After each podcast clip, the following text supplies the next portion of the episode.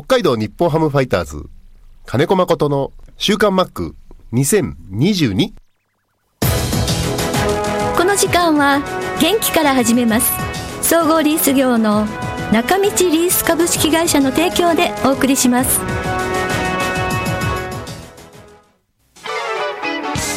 設備機械車のリース損害保険生命保険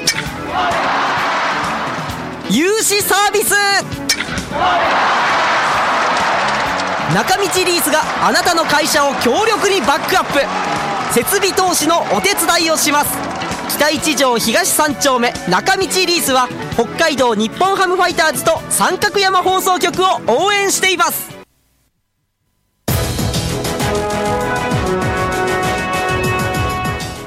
週刊マックは札幌市西区のコミュニティ FM 三角山放送局が FM76.2MHz でラジオ放送インターネットスマートフォンでもお送りしています。おはようございます。安村まりです。さあ今週の週刊マックですがちょっと前の 音源になりますけれども7月に収録した未公開音源からお送りします。野球以外のスポーツをやるならという質問や世界陸上について話しています。ではどうぞ。えーじゃあ最後最後この質問で、えーっと今多分夏休みなんで野球少年も聞いているという前提であの野球小さい頃から野球一筋でもいいとは思うんですが例えば世界陸上でやり投げで銅メダルを取った北口榛花選手っていう方がいるんですけれども、この人は中学までバドミントンと水泳をやっていたそうです。で高校からやり投げを始めたんだそうですけれども、えー野球以外のスポーツでやるとしたら野球のためになるスポーツは何だと思いますか 世界陸上、僕見てたよ。見てました？はい。だちょうど家にしか入れない時間でしょ、あはい。午前中もそうだし、はい。まあまあ、朝早くから見れなかったけど、うん。あー見てたよ、面白かった。はい。うん。やっぱりスポーツイベントっていうのは盛り上がりますね。盛り上がりますね。本当に。なんか、うん集中できて好きですね。うん、またあのオレゴンの空が綺麗でね。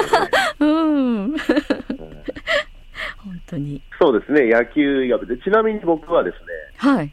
幼少期は陸上と水泳やってました。あそうですか。はい。陸上と水泳ね。小学校3年生からは野球一筋になった。ああはいはいはいはい、で小学校は野球は学童野球で小学校の部活動は陸上部、おおうん。はい。ちなみに、えー、とハードルの選手でしええそうなんだ。うんうんうんうん。たで中学校の駅伝部のうん。助っ人みたいあ。なトレーニング行ったり。うんうんうん学校、野球部は、ね、暗くなったらできなくなるから。うんうんで暗くなったら200メートルの校程をうん。50周も60周も走るのが駅伝部だったからわ掛け持ちじゃないけど練習には参加させてもらったり、うーん。だから、まあ、僕信じてるのは基礎体力を小さい時につけるなら、水泳かなって気がする。水泳。ああはい。うんなるほど。まあでもいろんなスポーツやるべきだと思いますけどね。うん。いいずれに、いずれ一つになっていくから、本気で目指す。ああこういっぱい小さい時はやってもその中の、いずれ。うんうんうん。なるほど、ね、だから僕はいろんな習い事を、あの、ペンを持つ習い事は一度もしたことないんですけど、はいその友達が何か通ってる、例えばサッカーチーム入ってたり、うん、そうやって水泳クラブ入ってたり、はい、うん、してるのを見て一緒にくっついてって始めるっていう。でも、すべて長続きせず、うん、野球が一番長続きしちゃったっていうだけのものかな。うん。だから野球、将来野球のために、将来サッカー選手のために今水泳と陸上頑張ろうっていう考えは持っても意味ないかなと思う。うんうんうんうんうん。でさっきも言ったけど、結果的にあの時水泳やってたのが、俺、肺活量とかに生きてんのかなとか、うん。そう後で気づけばいいのかなって気しますけどうね。ん。もっと言ったら、その始めた水泳で世界取っちゃうかもしれないしね。そうですよね。もしかしたらね、うん。そうですよね。うんまああのー決めつけないでこう特に小さい時はいろんなスポーツをこうあの、うんやってみるってその中で多分好きなものができてくるのかなっていう、あります。思いますけどね。うん。うん、やっぱりいずれ上を目指し出すから。うんうんうん。そうですね。うんうん、まあ、あの文化文化部の方であの目を出す人もいるけれども、例えばね、将棋の藤井聡太さんとか、そういうのもいらっしゃるけれども、まあ、ちっちゃい時はやっぱりかけっこ、外でかけっこ、かけっこ走ったりっていうのはやっぱり一番いいのかな、そうですよね。その、ある程度のあのメジャーなスポーツなんかはそうですよね。うんうんうん、だけど、専門的なやっぱ小さい頃じゃなきゃできないっていうスポーツもあるじゃない。はあやってなきゃできないっていう、その、体操だったり、ああ、うん、うんうんうん、何があるかな、思いつくものと、要は周りにその環境がないとう、んうん、うん、そうですね。うん、BMX で自転車あるじゃない、はい、うんスポーツサイクル、ええ。あの飛んだり、あれも、はい。やっぱ急に大人になってから始めても無理だと思う。ああ、そうですね。うん。うん、やっぱり小さい時からそれに慣れ親しんでるっていうのが大事っていうスポーツも、あーあありますねそれはたくさんあると思う。そうですね、うん、北海道だったらやっぱりね、スキーとかスケートとかもやっぱり小さい時からのこう体に、ううんん、うん、の方が有利うんかもしれないですね。そうですね。うん、いや、でも、世界陸上のあの、ほ北口榛花選手、もう本当にチャーミング、可愛かったですね。本当に笑顔、笑顔。泣いてんのか笑ってんのか分からなかったです 本当に、うん、最高でした。うんいや、な、何がってね、はい。あの、すごい美人だよね。かっこいいよね。かっこいい、すごいですねあ。の、400メートルハードルうん世界記録出した、はい名前忘れちゃった。あの方ね。うん。そう。雰囲気からね、うかっん。こいいし、うん、美人だし、そうなんですよ。いいし。今、すごいな、陸上界もって思っちゃった。そうですね。うん。あの、ウクライナの高跳びの女子の選手もね、うん。うんと、はい。この環境の中、なんとか、あの、世界陸上でメダルを取ることで、うん。ね、うんその現地の人を勇気づけるって、うん。しっかりもそうですうパフォーマンスねか。ら何から素敵だったしね、うん本当ですね。ううんん。いや、銀メダルだったけどね。あそうですね。まあでも素晴らしい。うん。またあの、あの、いろんなスポーツがあるんだなって改めてそういう場に行くと思っちゃうんですけど、あの、競歩とかもほ札幌でもやったんですけど、あれ本当に足、走りたくなっちゃわないのかなとか、ものすごいやっぱあれ骨盤っていうかあの股関節の動き、すごいなと思って。ねあの35キロ競歩って新しく、はいなんか僕、それ見てたんですけど、ええ夜ね、はい。あのコースきついなと思って、あああ。のひなのに180度ターンって、競歩にはきついですよね。きついですね。あの、ね そう。あれ時々何十周もするっていうのそうは、そうそう。あれ時々こう見てる人いるんですよね。か片足必ずついてなくちゃいけないっていうんでね。いう、うんうん何回まではいいんだよね。うん、そう。いやいやいや、すごい、絶対走りたくなる。走りたくなりますよね。うんで、も、本当に、あの、それ専門に世界トップに目指してる人だから、筋肉のね、うん。作り方っていうのもすごいよね、やっぱりうんそれぞれ距離と、はえースピードのスピードの距離と、うん種目の種類によって体つきとか筋肉がついてる場所が全部違うもんね。い。なるほど。そういうところやっぱり見るんですね。う。うんん、で競歩の人なんていうのはあのふハムストリングの発達ゼロだもんね、あ、そうなんだ。走らないから、ああ、そっかそっか。太ももの裏あたりとかってことですよね。だから走るために必要な筋肉は歩くのには邪魔だってことなんでしょうね。はあ、すごいな。全然体つき、マラソン選手とも全然違うもんね、体のつき方が。うん。競歩とマラソンも全然体の筋。肉違うしうね。ん。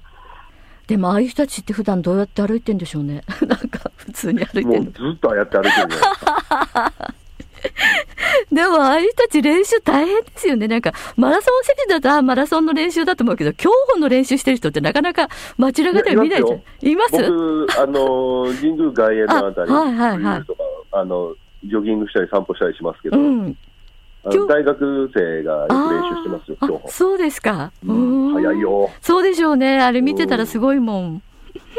うん。ということで、小さい時にはいろんなスポーツをやってみようんう。うん。それは思いますね。うん。はいはい。ですね。あの生身のスポーツと道具を使うスポーツとね、うん、いろいろありますからね。そうですね。うん。はい。なかなかやっぱりね、野球少年も少なくなってきてるんで、うん。あのね、これ、考え方の問題で、野球生少年が少なくなってきてるっていうよりも、少年が少なくなってきてるから。こそうですね。うんうん、うん。そうそうそう。で、あとは、共働きになってるから、うん。あの、やっぱりね、野球チーム運営していくにはね、親御さんの力って必要で、そうですね。うん、ちっちゃい時は。うん。その入り口の段階でね、親が敬遠するようにはなってる。だから、ね、子供に野球を教えるんじゃなくてね、うん野球に子供を預けられる環境っていう方が大事なんじゃないかなって気がする。うんうんうんうんうんそうですね。うん。あのね、偏ってっちゃうの、例えばシニア、リトルシニア、いろんなクラブチームありますけど、はい。あの学童野球、要は少年野球の軟式のやつね、はいはい。あれはやっぱ親御さんがやってるから、ああ、いろんなお手伝いとか全部。お手伝いから何うんか、うんうん。うんだから、毎週土日には、やっぱ親御さんの協力必要になってくるうのね、んうんうん。あのもちろん僕らなんか近所だったから、はい。親いなくても自分らで自転車で行ったりできますけど、ええうんやっぱり範囲が広がると、うん。ね、うんなかなか、あの、あ、いってらっしゃいっていうだけじゃ済まなくなってくる。うん。で、これがリトルシニアの公式になってくると、うん。親がチームを選び出すんですよ。その、少しでもうちの子をいいところに。ああ、強いチームに？うーん。で、そこの強いチームっていうか、あの、しっかり組織化されてるチームの運営の仕方っていうのも今、ちょっと確立というかされてきて、ええ例えば、公式ってやっぱグラウンドしっかり借りなきゃいけない、はね、環境を整えなきゃいけない。い。うんうんうでん。そこに、塾も一緒に運営してたり、ええそういうチームが今、日本増えてきてて、ええだからそこにはね、お金っていう体力が必要なんですよ、運営するのに。ああ、そうですね。うんうんうん。でそうすると、やっぱり数年そういう時期はあっても、うん。あの子供がね、毎年増えたり減ったりするわけだから、はい。そうすると、ほら、月謝じゃないけど、そこで運営していくお金にこう上下が出始めるとうん不安定になって、うん結局解体するっていうね。いろんな悪循環はありますよね。だから子供が、えー野球少年、野球人口が減ってるんじゃなくて、そもそもの人口が減ってるから、うんうんうん。うんそこはあまりね、クローズアップして考える必要ないんじゃないかなって気がするうんうんうん。そうですね。なかなかこれからやっぱり、あのね、スポーツ選ぶのは子供っていうか、家庭がね、選んでいくわけだから、うん。うんやっぱり手手を出しにくい、えーそのお金がかかるもそうだし、うん。その近くにそういう環境があるかっていうのも違うし、うんそうですね。ううんん。そもそも友達同士でね、はいえーちょっと郊外に行ったらさ、うん。団地の隙間の公園で友達同士でキャッチボールしたりっていうのが野球の始まりなんだけど、はい。今は子供たち同士だけで公園で野球しちゃいけませんよっていう、うん。文部科学省からのルールになってるから、うん、そこがこの時ね。点で野球人口増えていくことは絶対にない。そうですね。はいうん。犬が走り回ってフリスビーを追いかけてるのに子供がキャッチボールしちゃいけないんだから。そうですね。いや、そうですよね。いや、サッカーみたいにボール蹴ってもいけませんですからね。うんうん。でそこをじゃあ野球やるんだったらチームに入ってくださいっていうのは酷でしょ。うん。そうですねチームに入ったらその全員平等じゃなくなっちゃうんだから、ああ、そうですよね。うん。子供たちの遊びで何がいいって子供たち全員が平等に遊べるからいいああ、はい。そこがスタートだじゃなきゃいけないのに、うんうんうん。その環境をこの15年かな、ん知ってる限り、うん20年かな、うん。うん奪ってるところはありますよね。そうですね。い いろんな問題点が浮かび上がる。はい。うんだから緑地化計画なんつって、一応前にその環境に対してのことをうん。国の予算使ってやるんだったら、その緑地化されたところをもっと子どもたちに還元してるやげるようにならないと、うん。ドッグランから作っていくからね、今ね。確かに、そうですね。ドッグラン多い多くなりましたね。あちこち行くと、はい。だから少なくともこの広大なね、北海道ではい。育つ子たちにはいろんなスポーツをうん。自由に、あの、なんだろう経験できる環境っていうのは、うん、どの分野も維持してほしいなっていうそ思いは、うですね。うん、うん、それは感じます、都会にいる時以上に。うん、そうですね。うんはい。そうなんですよ。夏休みぜひぜひあの子供たち、はいうん元気にあのスポーツさせてあげてください。お母様、お父様、はい。ということで、はい。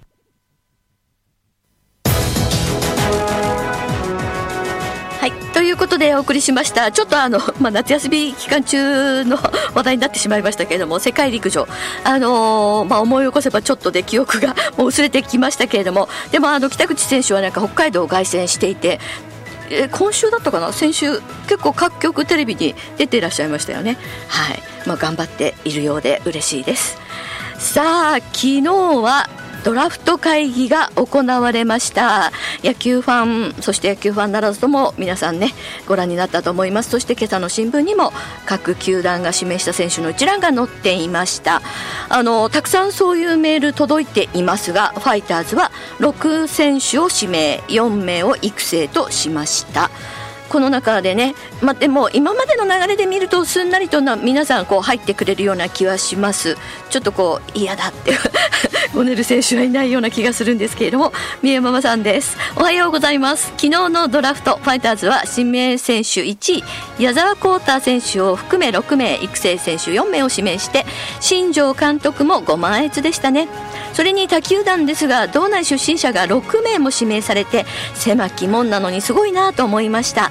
野球少年が減ってると思いましたがファイターズが北海道に移転し頑張ってきた成果のような気がします。ということでね今日の話にもつながりますけれども野球少年が減ってるのではなくて少年少女が減ってるというマックの見解ですけど確かに子供が減ってるというかもうまあ少子高齢化が進んでいる。特に北海道はそれがもう著しいんですけれどもね。でもそんな中北海道出身者が今回本当に多くてびっくりしました。本当に本当にすごいと思いますこれは。いやーもうなんか胸張れる話だなと思いますね。あの詳しくはあの皆さんね 新聞新聞各紙をご覧いただきたいと思うんですが中でもやっぱり注目は北海道出身といえば苫小牧中央高校出身っていうか今今中学あ高校3年生の斉藤裕太君18歳。ピッチャーです189センチもあるんですよね。あのーテレビで見てるとそんなに大きく感じないんですけれども大きいですね。はい。この選手が広島に1位指名を受けたということで、まあ、あの今回のドラフト皆さんからもあの来てるんですけれども9球団がドラフトの前に1位指名をもうすでに公表していましてこの斉藤裕太選手も広島から1位っていうふうになんかもうすでにね 言われてたみたいなんですよ ファイターズもそうですけれどもねなのであのまあ驚きというかこうサプライズはなくてこう意外とみんなこう1位だったけどうわーっていう あのすごいこうものすごいあの歓喜に沸いたということはなく淡々と進んでたドラフトのような気がしました。えー、みぼりんさんです。マックマリさんこんにちは。あゆ釣りの釣り場から電話で中継選手ですね。マックの姿を想像しながら他の番組ではなかなかないシチュエーションと思いながら選手は楽しみました。いやちょっと私もちょっと後悔したんですけど川の水の音でも聞かせてって言えばよかったなと思ったんですけどなんか霧雨で寒そうだったんでね、えー昨日はドラフト会議でしたが例年と違いくじ引きが2回だけという珍しいドラフトでした。それも重なる選手がいないっていうのはちょっと不思議な光景でしたね。うん。まあのー競合する選手目だ目玉って言っちゃいけないのかな。ちょっと今日今回はね割と淡々と皆さんこうばらけたみたいな感じでファイターズは希望通りの選手を指名できたみたいですが全員入ってくれるのでしょうか？ということですけれども、えー矢沢選手はじめもう皆さんそうですけれどもね高校生が今回1人しかいないんですよね。うん、でももう矢沢浩太選手はあの記者のこう写真撮影の時とかには鮭丸持ったりとか 笑顔でしたんでこれでやめたはないと思うんですけどね入ってくれると思いますよ。えーもう今回見てたら本当に即戦力の選手ばっかりですね本当に10代は1人ファイターズは。えーであの話題になっていました加藤豪介選手。これはメジャーの選手なんですけども、まあ、現在28歳ということで、えーこの選手も指名しました。入ってくれるんだったらばもう即戦力。まあ本当に新庄選手は即戦力の選手をもう狙ったという感じがします。さあ皆さんどんないろんな感想を持ったと思いますけれども来週も続けてこの話題たくさんお寄せいただきたいと思いますけれども質問などもお待ちしています。設備機械車のリース。損害保険生命保険。融資サービス。中道リースがあなたの会社を強力にバックアップ。設備投資のお手伝いをします。北一条東三丁目中道リースは北海道日本ハムファイターズと三角山放送局を応援しています。の時間は元気から始めます総合リース業の中道リース株式会社の提供でお送りしました。